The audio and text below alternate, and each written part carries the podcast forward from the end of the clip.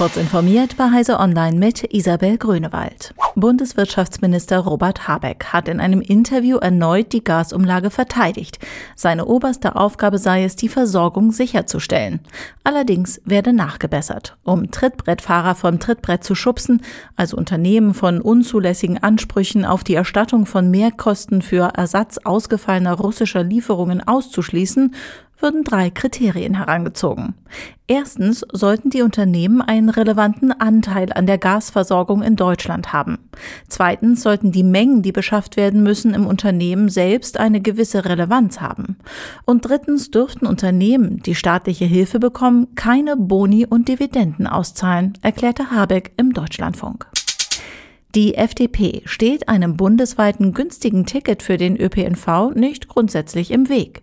Die Liberalen fordern allerdings die Verkehrsminister der Länder auf, sich dringend ernsthaft dafür einzusetzen, die überholten Strukturen mit unzähligen Verkehrsverbünden aufzubrechen und so den Nahverkehr insgesamt effizienter zu machen. Das geht aus einer Stellungnahme der FDP-Bundestagsfraktion gegenüber Heise Online hervor.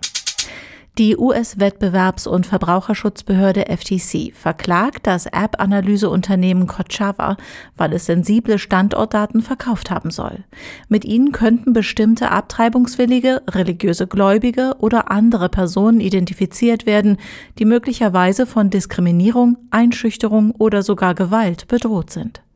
Der FTC zufolge waren die Daten von Kochava nicht anonymisiert, so dass es durch die Kombination der Standortdaten mit Daten aus anderen Quellen möglich war, die tatsächliche Identität einer Person zu ermitteln.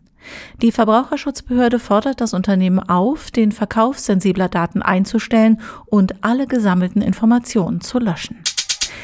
Nachdem französische Steuerbehörden mit Hilfe von KI-Technik und Luftbildern in einem Pilotprojekt Zehntausende nicht angemeldete Pools entdeckt und dem Staat Mehreinnahmen von 10 Millionen Euro gesichert haben, soll das Verfahren nun landesweit eingesetzt werden.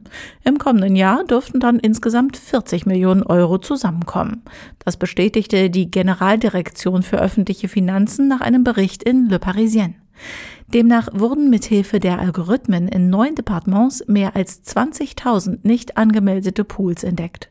Mit einer Verbesserung der Software könnten künftig auch nicht deklarierte Anbauten wie Veranden oder große Gartenhäuser erkannt werden. Diese und weitere aktuelle Nachrichten lesen Sie ausführlich auf heise.de.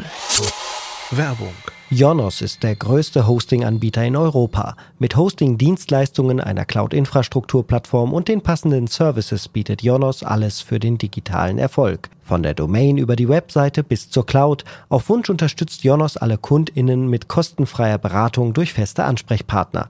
Auf dem neuen Jonos Content Hub teilen Digitalisierungsexperten ihr Fachwissen zu Webhosting, Infrastruktur und Sicherheit. Den Link finden Sie in den Show Notes.